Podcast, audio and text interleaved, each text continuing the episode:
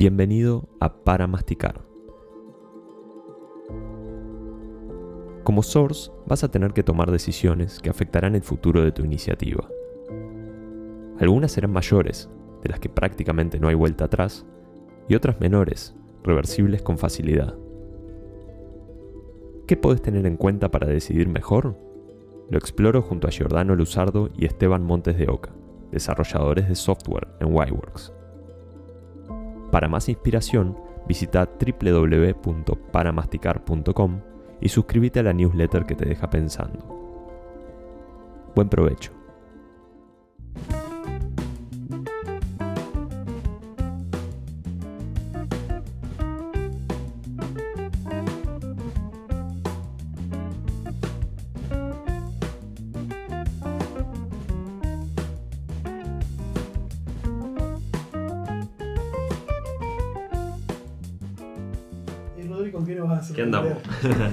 ¿Con qué nos vas a sorprender esta semana? Trajo un- algo que se estuvo hablando ahí en, en el Basecamp de decisiones. Eh, que en el, el bocado que, que salió el miércoles, les leo una cita de Joe Hage, que no lo conocía, un abogado parece que es. Él dice, la gente suele enfocarse mucho en qué decisión tomar, pero descuida una pregunta muy importante. ¿Cuándo es el momento adecuado para tomarla? A menudo se obligan a sí mismos a tomar decisiones antes de que sea necesario. Y est- esto me, dejó pensando porque la semana pasada creo que fue, un día teníamos que, íbamos a ir a lo de mis padres, con Pili y con Oli, y ya cuando salimos de casa, Oli estaba como recién levantada de una siesta, de mal humor, gritando, no quería ir. Y nos subimos al auto y fue un drama. Y antes de ir a lo de mis padres teníamos que dar unas vueltas. Y íbamos a estar como media hora en el auto dando vueltas. Pero como que ya en el, en el camino era tanto el, el ruidaje en el auto que fue tipo, ta, no vamos nada. ¿no? Pero faltaba media hora para, para llegar a lo de mis padres todavía de vuelta. Entonces ahí me acordé de esta, de esta cita que es un video, una entrevista con Jordan Peterson que lo había visto en esa semana en. YouTube. Y, y dije, pará, vamos, vamos- voy a tratar de aplicar esto que dice Joe Hage. ¿Tengo que decidir ahora si vamos o no vamos? ¿O tengo media hora? Porque igual tenemos que dar las vueltas. Antes de decidir si finalmente vamos o no a lo de mis padres. Y dije, bueno, vamos a probar eso. Capaz que en esa media hora Oli se tranquiliza y la situación es otra y terminamos yendo sin problema. En lugar de ya decir, ta, no vamos y avisamos que no vamos. Hicimos eso y tal cual. Después de dar las vueltas, se fue calmando de a poco, ¿no? En el tránsito demoramos, teníamos que hacer un trámite antes, no sé qué. Y cuando llegamos a la zona de lo de mis padres, que era de camino a casa igual, Oli ya estaba tranquila. Y fue tipo, ta, estacionamos, bajamos como si nada y terminamos yendo. Y me quedé pensando en eso. Como que a veces hay decisiones que uno se apura a querer tomarlas, porque como, no sé, o porque la situación te, te está, te está afectando, ¿no? Te tiene un poco, un poco nervioso, o ansioso, o sacado, entonces como que ya querés tomar la decisión, pero pará, tenés que tomarla ya. Cu- ¿Cuándo es el momento en el que tenés que tomarla? Y no, no tendrá sentido dar tiempo a, olvidarte, no sacarte la presión de decidir ahora y decidir cuando sea necesario decidir. Este, me quedé pensando en eso. Y lo planteaba en el Basecamp en estos días, un poco, bueno, ¿qué, qué piensan de la toma de decisiones? ¿Qué hacen para tomar mejores decisiones? ¿Qué cosas evalúan? Este, ¿Son de pensar en el cuándo? Qué interesante pregunta. Para mí todo depende de, de la situación, o sea, de la decisión que tengas que tomar. Mm, Capaz no es lo mismo la decisión que tengo que tomar si agarro una ruta o no eh, cuando tengo más de una opción en Google Maps para ir de un punto A a punto B, mm, que si tengo que hacer algo que yo piense que es más importante para mi futuro. mm, Eh, capaz cuando ya sé que es algo más importante, como que se me puede prender un- una, una alerta de, de hacerlo bien y no tan apurado. Pero si es algo más, como de todos los días, ponele, nunca, yo personalmente nunca lo pienso. Eva, co- ¿cómo diferencias una decisión importante de una por ahí más trivial? ¿Qué hace que sea importante? ¿Qué hace que sea trivial? Y trivial sería algo como de todos los días que, que no, capaz que no le presto tanta atención. Mm. Si yo No sé. muevo, muevo este vaso acá, decidí mover el vaso. Eso es trivial. Sí, o no sé, me, me levanto y voy a la oficina. ¿En qué voy? ¿Me tomo un bondi? ¿Voy a pie? ¿Voy en la bici? ¿Voy en auto? Es como que no, no sé si digo, pa, capaz espero un poco más para tomar esa decisión. Mm. Y capaz lo que me cambia, en ese caso particular, no es tanto como si digo, bueno, eh, voy a estudiar otra carrera. Es momento ahora de estudiar otra carrera. Mm. ¿Por qué? ¿Para qué? Capaz en ese caso de algo que me va a llevar un esfuerzo más prolongado y que seguramente eh, tenga un cambio significativo en mi vida, ahí sí me tengo un poco más a Mm. pensar de cuándo tomar la decisión. Claro, como, como que el impacto de tomar una mala decisión en el caso de, de algo trivial, como no sé si voy en bondi o caminando a la oficina, no es lo suficientemente alto como para que amerite ponerte a pensar, ¿tengo que tomarla ahora o puedo esperar a, no sé, a terminar de bañarme? Como está, tomás una decisión, no, no la pensás tanto porque no amerita tanto, tanto Claro. pienso, ¿no? Sí, A tampoco. veces, a veces en el medio va también el hecho de la emoción que vos estés cursando en ese momento. Probablemente, no sé, capaz cuando estás yendo a la casa de tus padres con, con tus hijas atrás y están nerviosas, ellas están armando ruido. Bueno, si se callan, nos vamos, nos vamos, nos vamos para casa. ¿Qué querías ahí? Querías tranquilidad, te estaba estresando y tal vez el esperar a que se calmaran cambiara tu opinión. Pero si te tomás rápido para buscar esa tranquilidad inmediata, no te deja ver realmente lo que querés lograr. Por ejemplo, no sé, salgo del trabajo y quiero, salgo de mi casa y quiero ir a la oficina, ¿qué pienso? ¿Voy en ómnibus voy en taxi? Tal vez eh, mirá si el ómnibus está demorando, está demorando, está demorando y quiero irme a la oficina. Voy y me tomo un taxi. Pero tal vez atrás del taxi viene el ómnibus. Porque tal vez tu necesidad no era llegar a la oficina, sino irte rápido. Mm. A veces, eh, cuando tomas decisiones, tienes que identificar cuál es realmente tu necesidad, tu necesidad verdadera y si esa necesidad es, es algo momentáneo o, o más lejos, no sé. Mm. Capaz que eso también influye en el momento de tomar una decisión. Que a veces uno no se toma ese tiempo para decir, bueno, esto realmente me influye, esto realmente es pasajero o es algo que va a tomar su tiempo. Sí, tal cual eso que dijiste de, de qué es lo que buscas en el momento, como yendo al ejemplo de, en el auto, parte era buscar calma o tranquilidad en un momento eh, medio, eh, medio loco, ¿no? Eh, por ahí si la cosa hubiese estado tranquila, no pensaba en si ir o no ir hasta último momento o decirlo ahora, era como estaba. No había nada lo suficientemente eh, molesto que me haga poner en modo, tengo que considerar la decisión, ¿no? Sí. Yo ahora estoy empezando como. Somos como seres, si se quiere, que todo el tiempo estamos tomando decisiones. Mm, No sé cuántas decisiones toma un ser humano en promedio por día, pero consciente o inconscientemente, independientemente de- del tipo de laburo que haga, está todo el tiempo mm. Tomando decisiones. Y hasta ahora, ponele que planteaste esto, no sé si alguna vez me detuve a pensar, eh, bueno, voy a achicar y voy a tomarme el tiempo para ver cuándo es buen momento eh, tomar tal decisión. Si Mm. no fuera algo que para mí es súper importante, que digo, ta, capaz si me la juego ahora es demasiado, eh, espera un poquito. Mm. Eh, Sí, sup- supongo que puede aplicar también a cosas medianamente triviales, como no sé, ponerle que tenés una reunión el jueves y hoy es, no sé, lunes y no sabes bien si te va a dar para llegar, entonces, ta, ya la cancelo. Por ahí es lo mismo esperar hasta el miércoles para decir si la cancelas o no y das tiempo a ver bien cómo va a ser tu, tu jueves y poder decidir con más información de si vas a llegar o no. Estoy poniendo un ejemplo que Sí, media hora, sí. ¿no? Pero, este...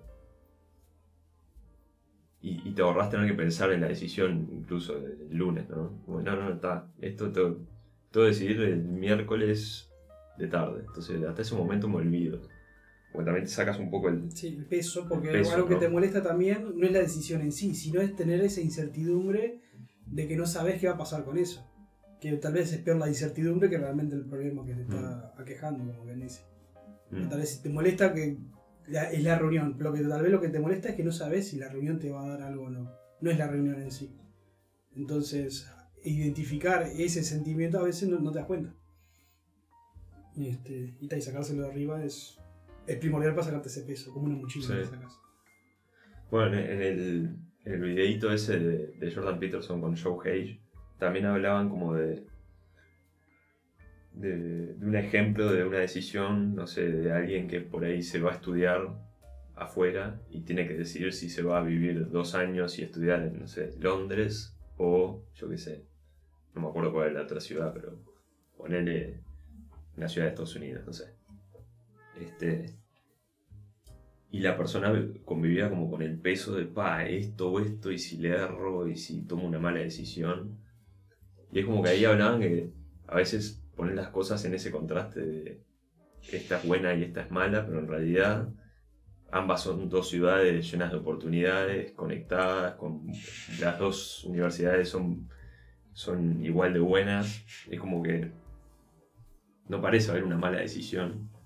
Este, entonces, como que podés cambiar el chip y ponerte más en modo exploratorio, ¿no? O sea, ¿para cuándo tengo que decidir si voy a esta o esta? Tipo, ¿cuándo me tengo que definir? Está, para esta fecha. Bueno, de acá a esa fecha no te estreses por decidir si una o la otra. Porque como ya tenés el peso de tengo que definirlo. No, no, hasta esa fecha ponete en un modo más exploratorio, no sé, Mm. investigar o pensar que, cómo sería tu día a día ahí. O de última viajar una semana a cada ciudad y a ver cómo te sentís. Este, pero como no tenés que decidir ahora. eh, Claro. y a veces ese decidir ahora como que te agrega como una carga y un, peso, ¿no? De Mm. tipo, pa, tendría que supongo que tiene que ver con, no sé, el ser humano, de que querés que querés que las cosas sean predecibles y querés ponerle control y orden al mundo. Claro. Entonces como que te genera malestar esa cosa no resuelta, ¿no? En tu mente. Sí, la incertidumbre de qué puede pasar. A, a- a mí, algo, algo que me. Algo que me está resonando ahora es. eh, si la toma de decisiones y esto de anticiparte en. eh, si dar un paso o no en- en- en- para cierto lado, va cambiando eh, con la madurez o con la edad de la persona. mm, Eh, y otra es si uno toma decisiones más arriesgadas, también de la mano de eso, de la, de la mano de la madurez y de la mano de la, de la edad de uno. O sea, mm, capaz te, te puedo poner un, ejemplo medio básico, cuando, eh, no sé, de adolescente, te tenés que, si sos del interior y te tenés que venir a Montevideo, estudiar una carrera, eh, a veces medio que llega el momento y decís, bueno, me voy y veo qué pasa. Y medio que no te planteas, tipo, ¿qué pasa si, puede, si pasa todo, todo lo negativo? mm, O en, en- en el mejor de los casos, sí, bueno, eh, me planteo esto y en el peor de los casos eh, voy a estar en este lugar. mm. Este, y me parece que a veces con el, con el paso del tiempo, y no sé si el paso de la experiencia, a veces puede que la toma de decisiones sea un poco más cautelosa, ¿no? Mm, Porque vos ya viviste cosas. La diferencia es cuando, por ejemplo, el caso te venís, yo qué sé, como decías vos, de- veniste del interior a Montevideo, veniste a estudiar sin experiencia, sin nada, es un mundo nuevo, te chocas. Pero ¿qué pasa? Al pasar el tiempo vos ya te habrás enfrentado a muchas situaciones. Ya tuviste que haber enfrentado a una situación mala, una situación buena, algo que tuviste que hacer y no te gustó. Entonces vos cuando llegás a hacer una decisión, este, cuando sos pasado cierto tiempo, vos en el medio ya generaste ci- cierto, ¿cómo puedo decir? Cierto conocimiento, cierta, vamos a decir, bueno, cierta experiencia, que vos ya la, la respuesta no la vas a dar de la misma manera, porque probablemente vos ya te enfrentaste a, a cosas similares en distintos lugares, momentos, edades, cualquier cosa, con distinta gente, entonces pero vos ya sabes cómo reaccionar. La diferencia la hace es que vos no tomes en cuenta lo que hayas vivido. mm. Ahí hace la diferencia. Y la decisión se basa en eso, en mucha experiencia, como que vos ya, vos ya sabes, ves una situación, ya sabes. Mismo la persona que se arriesga mucho La persona que dice, pa, mira qué arriesgado que es. No es tan arriesgado en, en cierta manera. Porque las personas que se arriesgan a algo es porque ya tienen un conocimiento dice, bueno, mira, yo ya me pasó A, B, C y D. Ya la próxima, probablemente que no va a ser más de lo mismo, me arriesgo y puedo salir ganando. Pues en cierta manera tiene un contexto en por qué arriesgarse. Porque vos no te tiras al agua sin saber nadar. Vos que tal vez nadaste en una piscina, te tiraste un, no sé, al agua, pero por lo menos sabes patalear. Pero sin saber nadar no te tirás directamente. Ahí está la diferencia. Está, está- está bueno eso que sí. Sí, es como que o tuviste una experiencia previa o, no sé, te rodeas con gente que ya tuvo esa experiencia y capaz te ayuda a, a tomar una decisión un poco más clara. Sí. Sí, muchas veces el contexto también te lleva a, a tomar ciertas decisiones porque es lo que se hace. Yo qué sé, si todos tus compañeros de, de colegio se vienen a vivir para acá y es lo que gente suele hacer a esa edad en donde vivís, es como que un Totalmente. poco la marea te... Sí, Como que la decisión está medio validada por... sí, por, tu la- círculo. por tu círculo, Sí. entonces la, la ves con mejores ojos. Sí, Ahora totalmente. acordar algo que no me acuerdo dónde fue que lo leí. Sé que no hace mucho, pero sé que lo leí. El hecho de que contaba cómo los la gente en épocas cuando se dedicaban a la caza y la pesca, cómo aprendían a cazar. Cazaban mediante los cuentos de los mayores. Antes de irse a cazar, no te ibas a cazar, me voy a cazar, ag- agarro algo que ya sé que es una lanza y me voy a correr por el campo a un bicho. No, venían los mayores y te contaban, sí, porque nos enfrentamos a tal y tal cosa, y para poder cazarlo hicimos tal, tal cosa. Mm. Entonces vos cuando salís, a- por ejemplo, ellos salían a cazar, vos no salís pensando, no sé qué hacer, no, mira, me dijo que cuando les pasó esto, hicieron tal cosa. Entonces trato de repetirlo, pero ya no voy a decir nada, trato de repetir. Y el caso, por ejemplo, ese de vivirse a Montevideo, es más o menos lo mismo.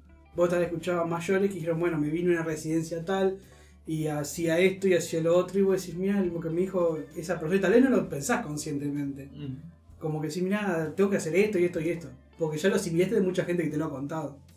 sí, y de como- cierta manera no llegás sin conocimiento. Claro. Es como tratar de, de tachar eso de, de que no haya incertidumbre, ¿no? Sí.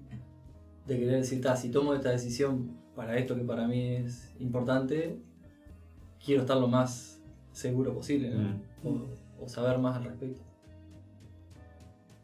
Sí, eso es la incertidumbre. Y me imagino que con, con la madurez, si vas aprendiendo un poco de las experiencias, es como, podrías pensarlo como que tenés más experiencia en lidiar con la incertidumbre, ahora que dijiste eso. Y por ahí eso te vuelve cada vez mejor o más sabio a la hora de tomar decisiones. Pero también imagino que hay algo de que con los años vos cambiás y lo que valorás cambia y eso te lleva a considerar otras cosas que por ahí de joven es como que tal, ¿no? No importa nada, vamos a vivir. Claro. Este, Pongamos el caso, no sé, enfrentar al, al dueño de la residencia.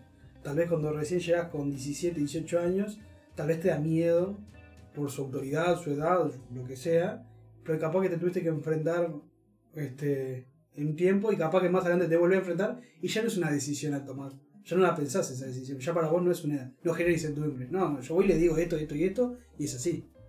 Mm. Porque ya te enfrentaste a esa misma situación. Hay un libro que leí hace años, que no me acuerdo mucho, pero sí me acuerdo del ejemplo, que es de- se llama Lógica Fluida de Eduardo del Bono. Este, que el tipo decía, bueno, que para tomar decisiones no es A o B, sino que es como un conjunto de, como de ideas para llegar a- al punto donde nosotros queremos llegar. Y daba el ejemplo de un niño en, en Australia, este, él encuentra una persona que ve a un niño con otro grupo de, de niños más grandes que se estaban riendo de él y dándole una moneda, no me acuerdo si era, de- porque las monedas, como es como en Inglaterra, que las monedas más chicas valen menos y la de una libra es chica y la de 25 centavos, por ejemplo, es gigante al lado Mm. de ella. Entonces al niño le daban esa moneda grande y le decían, bueno, elegí entre la de una libra o esta de 25 centavos. Y el niño siempre agarraba la de 25 centavos. 25 centavos, 25 centavos y todos se reían de él, se reían y todo. Viene el tipo y le dice al chiquilín, no, no, no ves que la otra vale más, su tamaño es más chico y el niño le dice, ya lo sé, pero si agarro la de, la de una libra me dejan de dar la moneda más, más chica. Entonces, como estando esa, esa momen- al momento de decidir, no solo eh, lle- como dejarte llevar por lo que ves enseguida, sino que analizar distintos factores. Que de ahí va la experiencia y lo que vos vas aprendiendo. Y creo, como vos decís, que lo vas agregando durante el tiempo. Que después ya no te das cuenta, lo haces intuitivamente. Con, con eso me hiciste acordar con lo de A o B a un loco que se llama Charlie Davis, que no sé exactamente a qué se dedica, creo que es como que habla de, de cómo pensar con mayor claridad y como es coach en ese sentido. Y habla de que a la hora de tomar decisiones no es si A o B, es qué querés lograr. Y una vez que pensás en qué querés lograr, se hace evidente si es A o B. Algo así.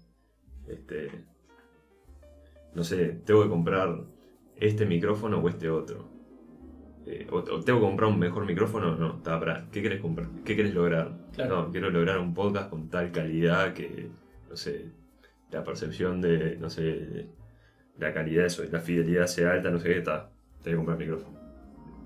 Digo, si, no, si el no comprar micrófono implica usar tal micrófono que no, no te permite lograr eso. Este,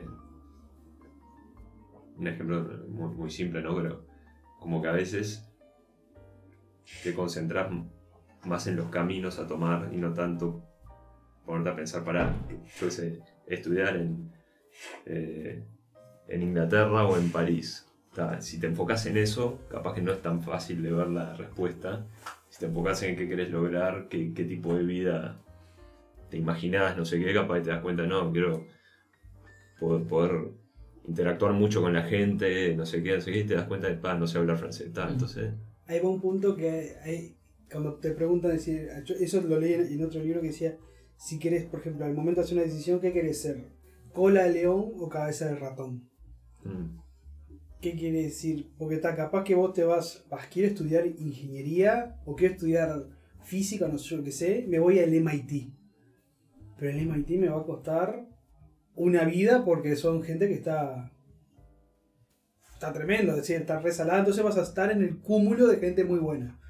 Y tal vez anímicamente a vos, y tal vez no logres lo que vos quieras, porque tal vez te comparas contra otro, estás en el león, como quien dice, pero estás en la cola, estás en el montón. mm, O por ser cabeza ratón, te vas a, a otra universidad, tal vez no tan prestigiosa, pero en esa resaltás. mm, Y ahí hace la diferencia, la decisión, porque tal vez te, des- te deslumbra lo otro, pero tal vez no cumple tus objetivos, que es tal vez tener más oportunidades o lograr cosas más grandes. Este, eh, ta, ahí pasó, eso pasaba, por ejemplo, pasó con lo que era, no me acuerdo qué movimiento de arte, cuando salió Monet y todo eso, lo que fue, me parece ese expresionismo, ¿eh? Mm. el expresionismo, que antes para mostrar el arte tenían que ir a lugares este, que era como un palacio que ponían cuadros desde el piso hasta el techo. Obviamente los más prestigiosos estaban en el piso, más cerca al piso y los menos conocidos contra el techo. Y cum- cumplían otros estándares. Bueno, yo tuve que decir, bueno, nos queremos presentar a esto, pero nadie nos va a conocer. ¿Qué hacemos? Nos seguimos presentando con todo de la élite, con todos los mejores pintores, y terminan diciendo, alquilando o comprando, me acuerdo que fue, un, piso en un, lugar, y terminan haciendo un nuevo movimiento de arte. Pero tuvieron que tomar esa decisión, bueno, ¿qué queremos estar? ¿Queremos estar con todos el éxito? Tal, nosotros nos deslumbra eso. ¿O resignamos estar con, con, con todos los más conocidos o nos vamos a un lugar donde hagamos Mm. nuestro propio nombre?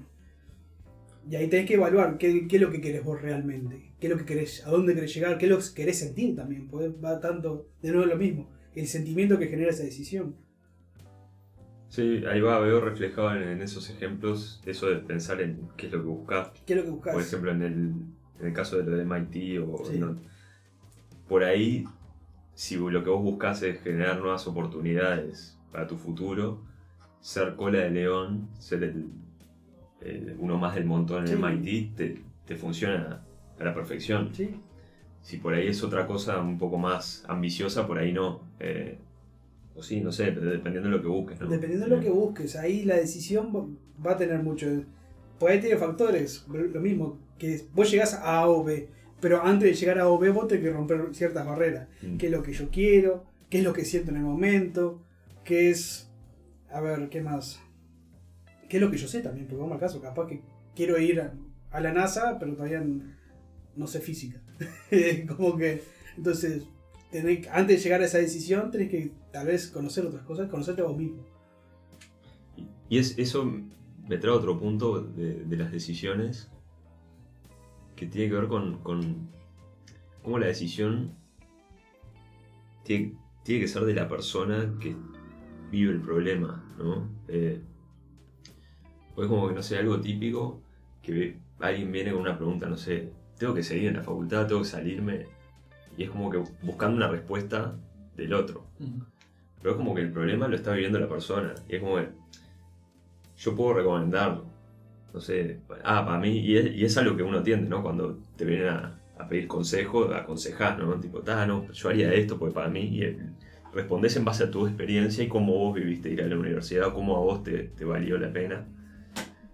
Pero tenés que tener presente que la decisión la está tratando de tomar el otro que tiene su propia respuesta a qué es lo que está buscando, sus intereses, su, eh, su forma de ver la vida. Y por ahí tiene sentido adoptar más como un, un perfil de, de- de darle perspectiva, ¿no? Ayudarlo a que pueda tomar una mejor decisión, pero que la decisión la siga tomando. Claro, él. justo en ese caso que decís, es como que te, te está esa persona preguntando sobre la decisión y sobre no el porqué de la decisión. Mm, ¿por qué querés dejar la, la facultad? ¿Porque querés tener más tiempo? ¿Porque estás laburando Mm. ya y no sé, se- sabe- sentís que no te rinde? Eh, como cuál es el objetivo de dejarla. No, como no solo el, eh, la toma de decisión para, para este punto en particular. Claro, en lugar de responderle de una, ah, pa, sí, dejala o seguí, porque para mí es bueno, es tipo, ¿qué, qué te lleva a preguntar eso? ¿Qué estás buscando? Como ayudarlo a, a procesar un poco A, más. a cuestionarse cómo ser, re- replantearse, tal vez replantearse la pregunta. Mm, Porque probablemente la decisión que vos, por ejemplo, te aqueja, decir, ¿qué hago con esto? Capaz vos, le, como decir, la facultad de Vale, preguntar a Gio, ¿tengo que seguir estudiando en la facultad? Y él te va a decir, bueno, ¿qué es lo que realmente querés hacer? Lo que estás haciendo ahora. ¿Te es bueno? ¿Te gusta? Tal vez te puede preguntar.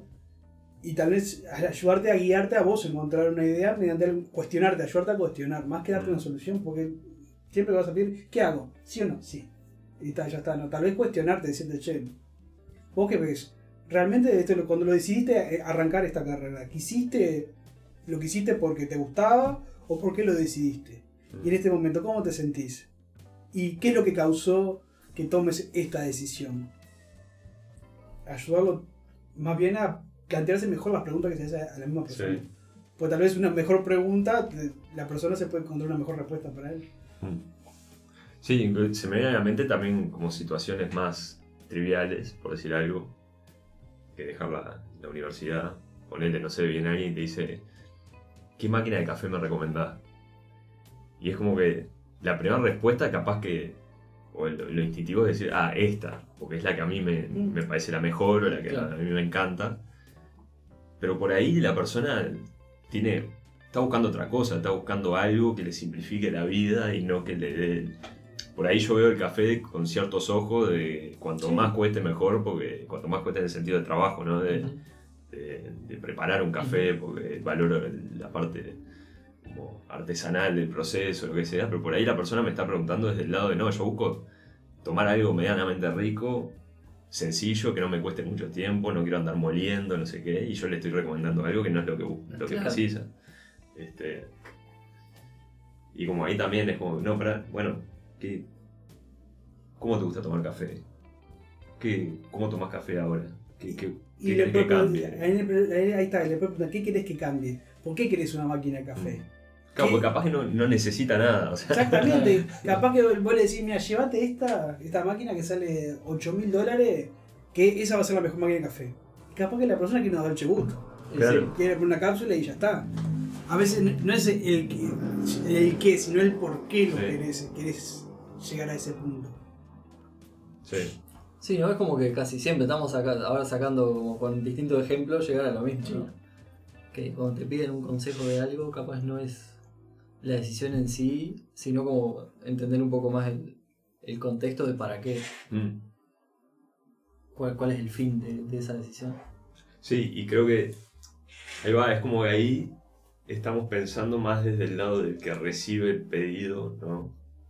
Capaz que cuando es uno el que va a buscar consejos, también encararlo con ese mindset de tipo, para yo, yo estoy buscando una máquina de café. Ta, cuando vaya a pedirle consejo a Gio, capaz que en lugar de decirle qué máquina de café me recomendás, decirle qué máquina de café me recomendás si estoy buscando esto. Claro, dar- darle Da- da- contexto. da- claro, de- darle contexto Reformular la pregunta. y, y no ir esperando que Gio me dé la respuesta necesariamente, sino que por lo menos me dé información o perspectiva para que yo pueda tomar una mejor decisión. Mm. Este,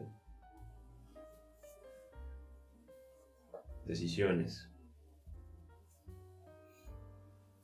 Pero estás, estás al lado como uno tiende a, a querer dar respuestas, ¿no? Cuando te preguntan algo, como ya vas de una Ahora quiero saber la cantidad de decisiones que tomamos por día, en promedio. a Es que. Vamos al ¿Qué, caso qué que. número dicen? Yo creo que cerca de unas 50, 60. Pa, el, tema, ¿Inconsciente el tema es que hay inconscientes. las dos. por- todo, es decir, inconsciente tal vez se suma mucho más. Porque una, una indecisión tal vez inconsciente, yo qué sé. Pero para, yo acabo de hacer esto. Me acabo de rascar acá. Mm. Eso es una decisión inconsciente porque Sí. fue como. O sea. En ese sentido debe haber miles por día, Miles. ¿no? Acá, si, si sumamos esas cosas que son más naturales, ahí tenés miles. Pero creo que conscientes llegamos a unas cientos. No llegamos a 100. Te leo el primer resultado. Dale. El primer resultado. Sí. Las personas son conscientes de menos del 1% de las 35.000 decisiones que se Uh. toman al día. Y O yo, sea, yo estaba por el 100. Está, somos conscientes de menos del 1%. Y está, está bueno eh, esto porque Si hay el 1% de, de 35.000, ¿cuánto es? no, acá no sabemos de matemáticas. No, no, Si hay no, 300, si hay Bájala por 350. fin. Vos, pará, pero Porque ahí capaz que le pegamos a las conscientes. vi- vieron que está. Ustedes piensan en, en, en eso de. de minimizar el uso de. O el costo de tomar decisiones. Por ejemplo, no sé. eh, Mark Zuckerberg que tiene todas las remeras iguales para no tener que pensar en qué ponerse, para gastar menos energía en esa decisión y tener más energía para las decisiones importantes en su día, ese tipo de cosas. ¿Piensan en esas cosas? ¿O ¿Son de optimizar para...? No, pero he hecho alguna prueba. Por ejemplo, con ese caso de, de la ropa. ¿Pasaste por eso? Pa- Sí, sí, sí. Eh, no te digo de tener tipo 10 vaqueros iguales, 10 remeras iguales. Pero sí de no tener ropa estampada con él. Mm. Porque si está, si tengo una remera estampada y, y todas mis bermudas son una que es a raya, la otra a cuadrito, la otra un color raro, como si te simplifica, no digo que te ahorra mucho tiempo, pero es más fácil hacer combinaciones. Tipo, agarro Mm. una remera, agarro una bermuda, agarro un par de championes. Y no importa lo que agarre, que más o menos todo ya va a ser combinable. Mm. Eh, eso qué tanto afecta en la vida de un ser humano Claro promedio que como sí. yo y no a mí no, no me cambió la vida pero pero está bueno sí no tenés que lidiar con eso Sí, me, me imagino que para, para gente en esa posición es como que, que tienen que tomar decisiones tan grandes a diario, Mm. Capaz que les hace más sentido optimizar ese tipo de cosas porque no tienen tiempo. claro ¿no? Eh, capaz una persona a ese nivel no se puede permitir no Claro. sé, 15 minutos parado enfrente al Claro, ropero mirando claro. qué se pone porque valen millones esos 15 Mm. minutos Eh, sí. A veces yo creo que eso depende de muchos factores. O por ejemplo, yo de la ropa lo, lo pensé y lo, lo puse a prueba y a veces lo hago, que es el hecho yo me compro remeras negras y blancas prácticamente, y pantalones voy y me compro el mismo. Este, voy directamente a la tienda y me compro el mismo. Que en sí no, no te cambia mucho, como venimos hablando, no te cambia porque está. A mí me cambia que no te, tengo un bus, un pantalón negro, una remera blanca, unos campeones y ya salgo afuera. Pero el hecho que a veces creo que la yo lo pensé a comprobar, el hecho de que si vos tenés un orden, por ejemplo, al tomar decisiones, vos que- no sé, querés saber cómo vestirte, no sé cómo vestirte, y tenés todo el ropero tirado, la decisión va a ser aún más grande. Si vos tenés el ropero organizado, tal vez agarrar una remera, una camisa, un pantalón, te es más fácil porque lo ves en un plano solo. Y lo mismo pasa con, con todas las cosas. No sé, ¿qué tengo que hacer? Tengo que hacer tal y tal tarea. Este, si las tengo escritas en un papel, ya sé qué tengo que hacer. Pero si no las tengo escritas y las tengo todas perdigadas, se me hace difícil cuál es la primera. Este, y así pasa con muchas cosas. Tal vez, este, no sé, si yo no, yo qué sé, a- quiero elegir un celular y no sé cuál es. Pero si yo primero investigué, por ejemplo, primero leí y los comparé los tres, tal vez me es más fácil hacer la decisión Mm. porque yo ya sé lo que quiero. El tema es que cuando vos tenés un desorden y no tenés las ideas conectadas, como quien dice, tal vez tomar una decisión es más difícil porque no sabes qué va a predecir qué.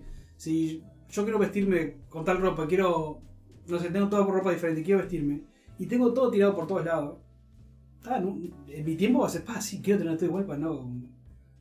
Sí, Este, eh, me gusta eso. Es como, es como- ahí va, lo- está bueno reducir el costo de tomar una decisión. porque tal vez no es, el- no es el- el- la, la meta en sí, sino cómo está en el medio para llegar a esa decisión. Claro, que, que- que todas las remeras sean iguales y siempre te pongas lo mismo, es como el extremo. de redu- redujiste el costo hasta hasta el punto de que casi no es una decisión. Sí. Capaz que ese extremo no tiene tanto sentido para todo el mundo. Pero, pero el, el otro extremo es tener el placar todo desordenado y que saber que ponerte te lleve 15 minutos. Sí. Entonces está bueno como encontrar un punto ahí en el medio. Mm. Sí, como ahora mientras vos estabas contando esto, Esteban, es- estaba como tratando de transportar la, como la idea de, de la ropa ordenada a, a- a como conceptos e ideas en la toma de una decisión. Cuando, si vas a tomar una decisión de algo que más o menos ya sabes al respecto, ya sabes del tema que tenés que decidir, quizás te ayude a tener como la- las ideas claras y ordenadas para esa toma de decisión. No solo te va a ahorrar tiempo para tomar la decisión, sino que te, que, que te va a ayudar a, elegir mejor, seguramente. Bueno, bueno, supongamos que volvemos al ejemplo de si estudiar en un lugar o en otro, o si salir de la facultad o no. Por ahí, el equivalente al placar desordenado sería querer tomar la decisión a- apurado, sin haber hablado con nadie que te dé perspectiva o que te dé información, sin haber investigado nada. Claro, Es tipo, Sin saber los planes de carrera, de cada Claro. de otra. de- Te- Tengo toda esta presión mental de que tengo que decidir esto, no hice nada del trabajo de ordenar un poco el, el placar y quiero tomar la decisión. Ta, te va a costar mucho tomar la decisión. Y te va a generar estrés y te va a consumir tiempo. Ahora, si salgo a hablar con gente, si hago el estudio de los planes, no sé qué, eh, busco perspectiva, no sé qué, por ahí ordeno un poco la ropa y Sí. tomar la decisión por ahí. No es tan fácil como tener todo ropa negra, pero es un poco más fácil. Sí, porque vamos al caso, es decir, vos venís, no sé, perdiste varias materias. Perdiste varias materias y venís, "Ah, esto no es lo mío. Y este- esto no es lo mío, esto no es lo mío, y te encerrás que esto no es lo mío. Y vas y hablas con el consejero académico y te dice, bueno, andate. No te, no- te, te di una solución, pero tal vez no fue la más adecuada. Pero si voy a hablar con el consejero y le, digo, perdí todo, ya esto no es lo mío. Y el tipo te, te dice, bueno, pero ¿qué causó que perdieras las materias? ¿No disfrutaste mientras estudiabas? ¿No encontraste una, yo qué sé, no, hiciste, no generaste un hábito con, con el estudio y eso no te permitió llegar a los exámenes? Y ahí te empezás a preguntar, tal vez, en sí no- yo quiero dejar, la, quiero dejar la facultad porque perdí todo y tal vez, capaz que si, yo qué sé, yo tenía pro- problemas en casa y que tenía, quería estudiar en casa y no podía, tal vez si me voy y estudio en otro lado que esté más tranquilo, hace la diferencia. Porque a veces lo que nosotros creemos que es el problema, a veces no es realmente el problema. Mm. Porque tal vez elegir ropa no es, el problema, tal vez el problema es que tenemos, yo qué sé, millones de ropa y nos queremos poner todo. Sí, es, es, es como un síntoma que vos experimentás de un problema que está en otro lado. Que está en otro lado, que tal vez, porque es lo más, acá ves eso porque es lo más fácil y lo más directo. Este, yo qué sé, a veces, yo qué sé, temas de ansiedad. En, en mi caso, temas de ansiedad. Este, que voy a terapia y eso. Y hay una cosa que, que descubrí, leyendo todo y hablando con el psicólogo y eso, que a veces yo qué sé, en mi caso era la organización. Tal vez generas ansiedad porque te llenas de cosas y no organizabas. Mm.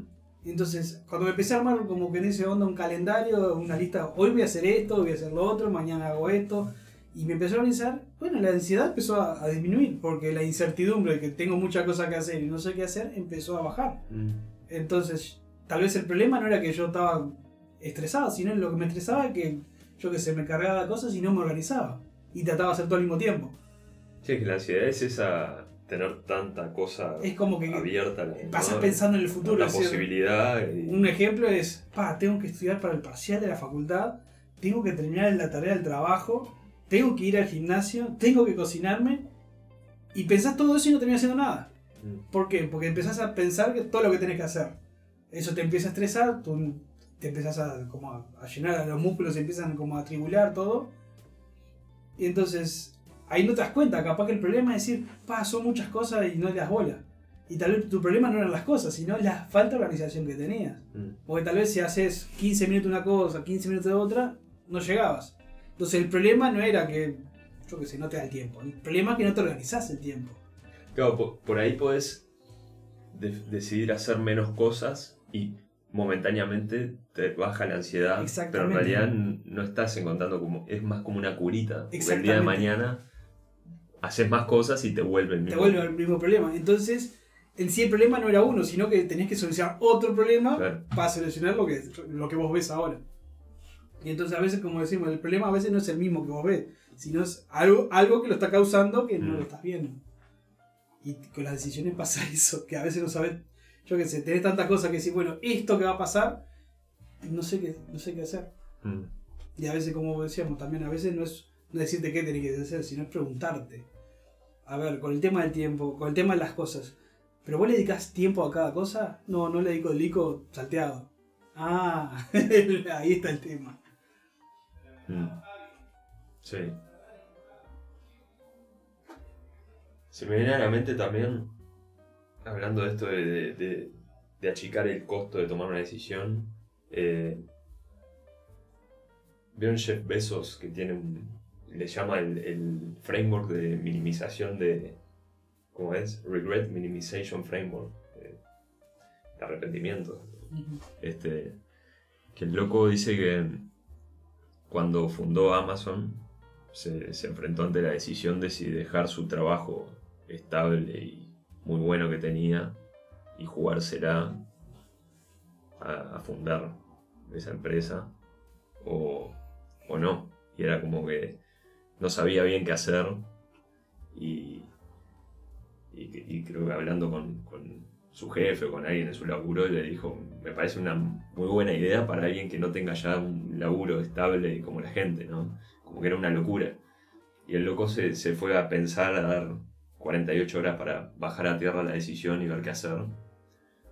Y a lo que llegó que le ayudó a ver la decisión con otros ojos y tomarla mucho más fácilmente fue preguntarse, bueno, si me imagino que estoy a mis 80 años y miro mi vida hacia atrás, ¿de qué decisión me voy a arrepentir menos? O sea, Mm. y como que ahí se le hizo evidente, como que me voy a arrepentir de si durante toda mi vida me, me pregunto qué hubiese sido si me hubiese animado a, a hacer algo en ese momento del auge de internet. Este. ¿Qué hubiese sido en mi vida si, si lo hubiese hecho? Ahora, si lo intento y fallo, y no me voy a arrepentir de haber fallado, porque por lo menos lo intenté, voy a aprender- haber aprendido algo. La situación económica del tipo supongo que no era tan mala. Este, entonces está, cuando lo vio en esos ojos fue tipo, tengo que fundar Amazon, es obvio. Este, como esa idea de intentar minimizar los, arrepentimientos, ¿no? Tipo, ta, si esta decisión en realidad si la veo en retrospectiva, ¿no? me proyecto al futuro y la veo en retrospectiva, me voy a arrepentir de- de un camino o del otro. Claro, ju- Este. justo ahí volvemos como a el caso de una decisión que te puede cambiar la vida. Decisiones grandes, ¿sí? Claro. Eh, Pero puede ser una estrategia para esa decisión grande sea más fácil de tomar, ¿no? Que no quiere decir que el impacto de la decisión después no sea horrible, ¿no? Sí, sí. Eh, Digo. Pero ta, hay muchas las decisiones grandes también eh, involucran mucha, eh, mucha cosa impredecible, ¿no? De- del futuro que, que si no lo puedes proyectar, no sabes qué va a pasar. Y yo qué sé, si estudias en esta ciudad o esta otra y te va bien o te va mal, va a depender de un millón de cosas que escapan de tu control. Es que ahí un punto, ahí va.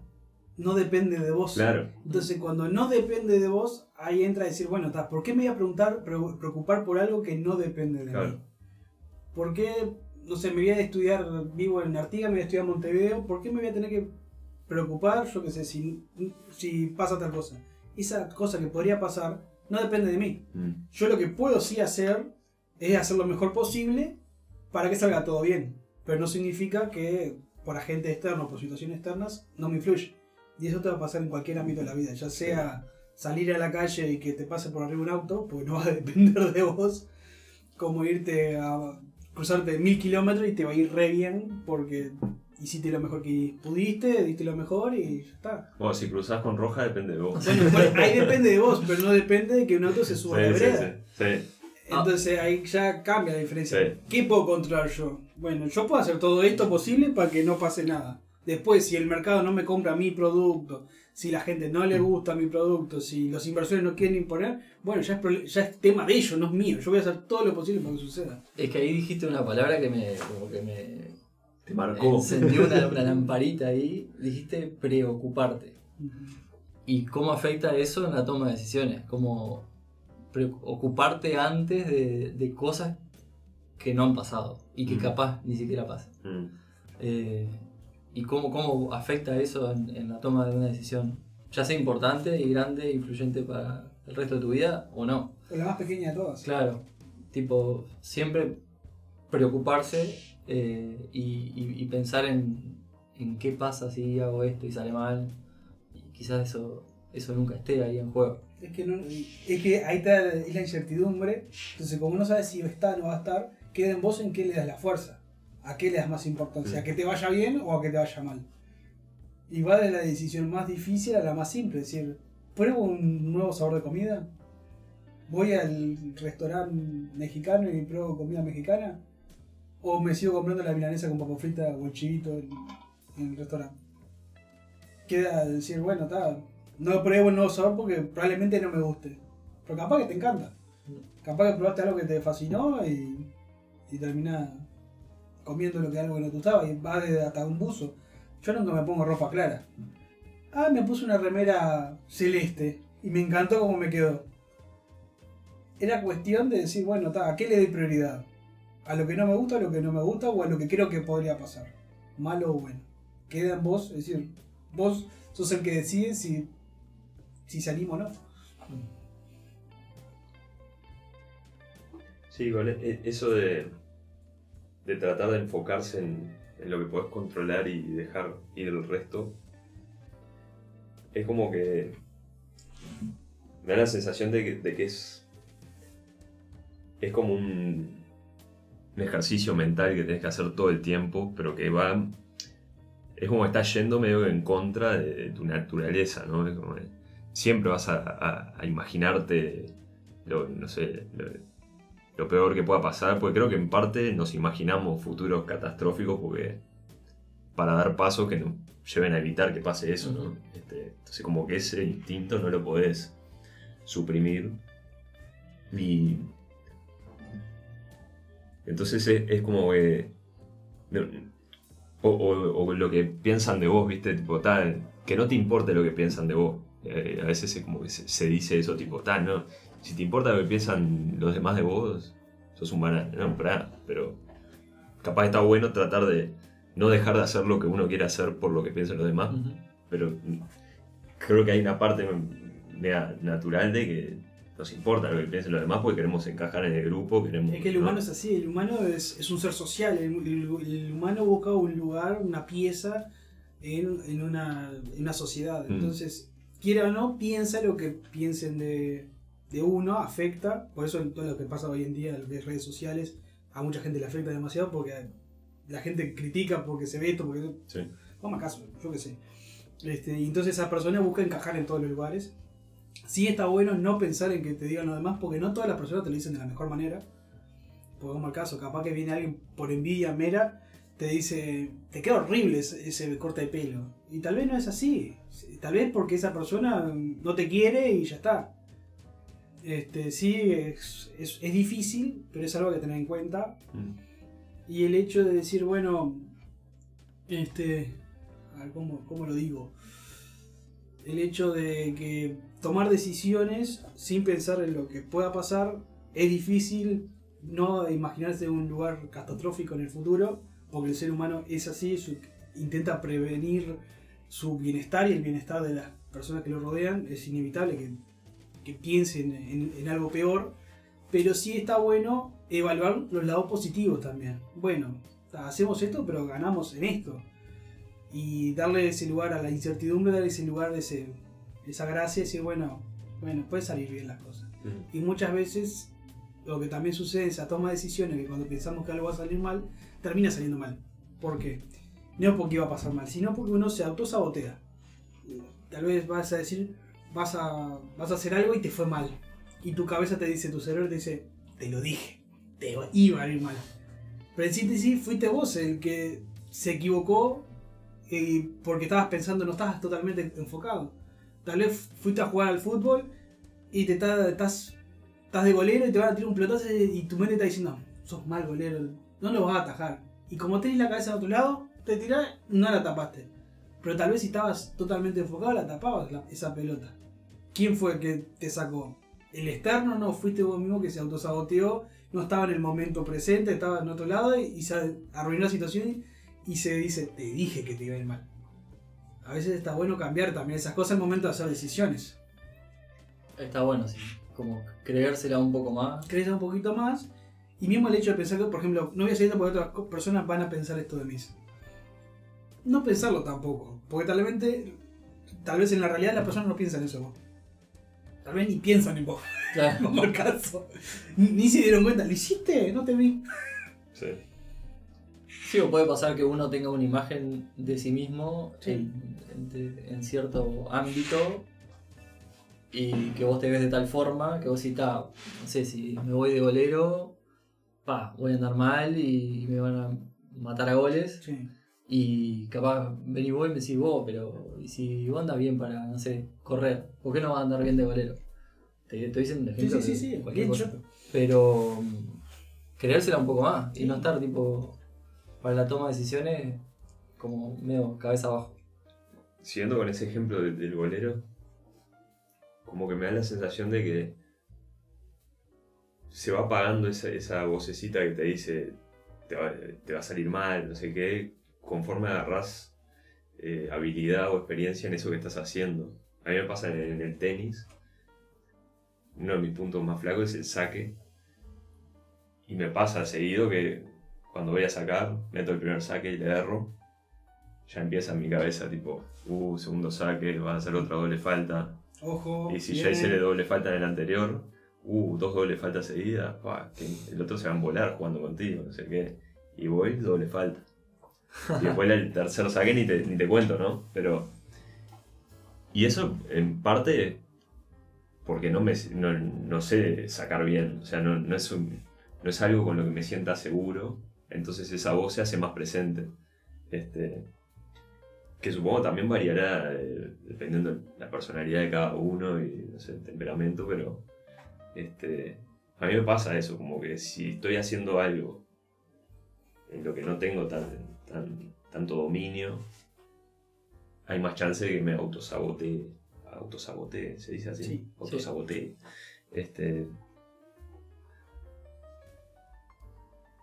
pero eh, volviendo a eso de, de lo que escapa de nuestro control y lo que está en nuestro control, eh, como que a veces le- leyendo sobre estoicismo y libros de Ryan Holiday o ese tipo de cosas, como que te puede generar una, una impresión que para mí es un poco falsa de que podés llegar a ser una persona que solamente se enfoca en lo que está en tu control y nunca se imagina, tipo, no sé, nunca se imagina catástrofes, nunca piensa en lo que está por fuera de eso, nunca se preocupa por lo que está fuera por eso y como que llegas a... sos un Mar- Marco Aurelio, ¿no?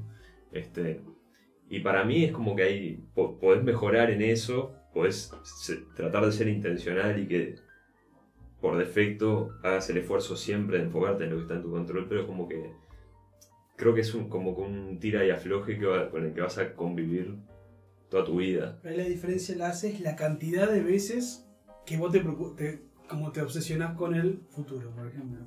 Tal vez yo me, me concentro en lo que puedo controlar y a veces pienso en cosas que no controlo.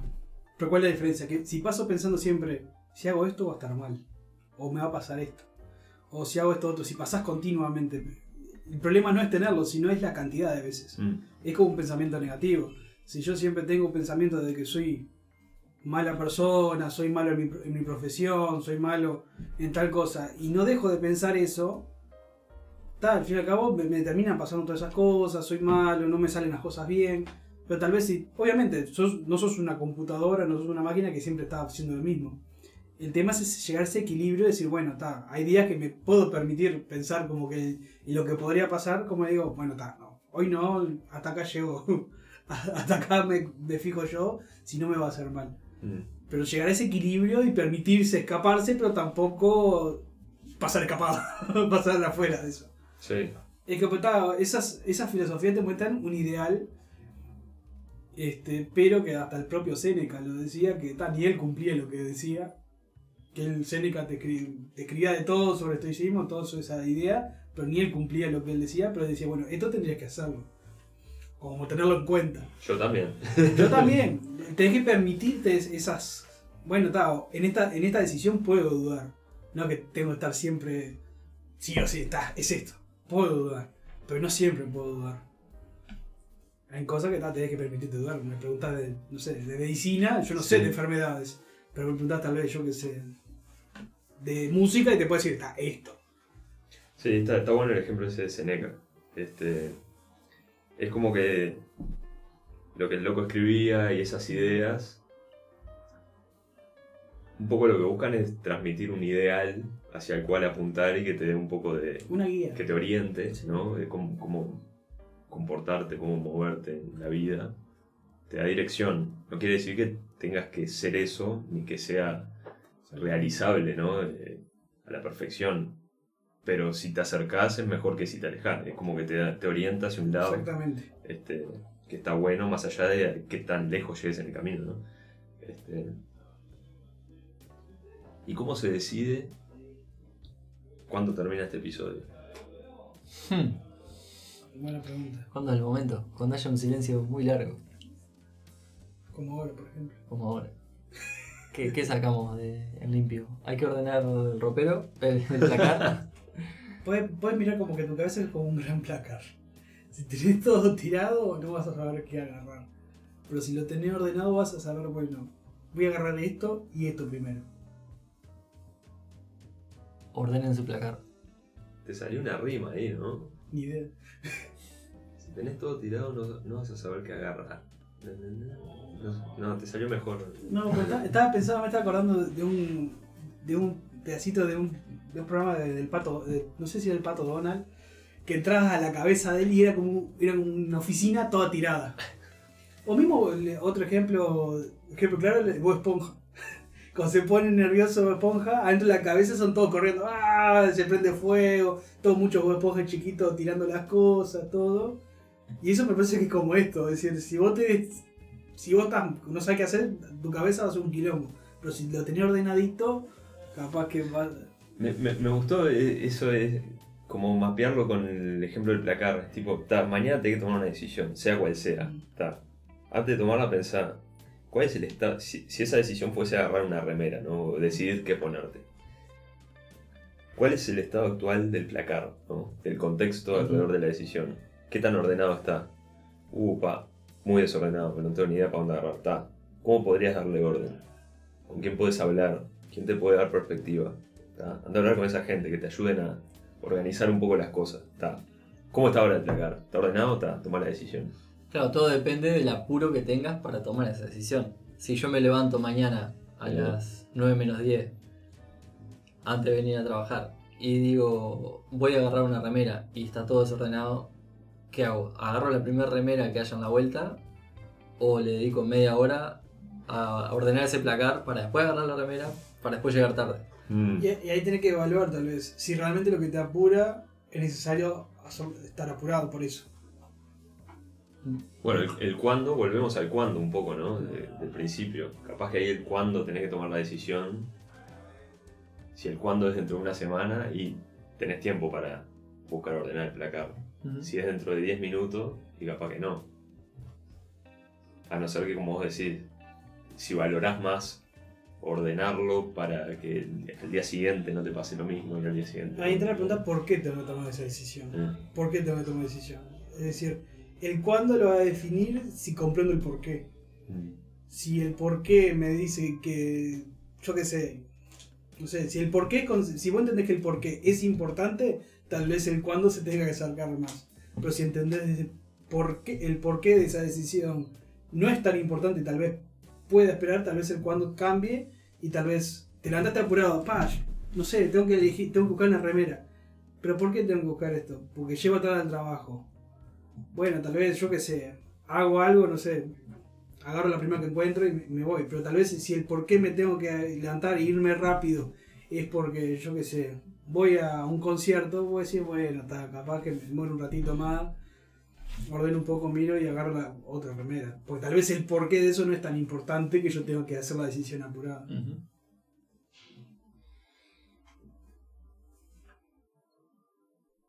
Tremendo.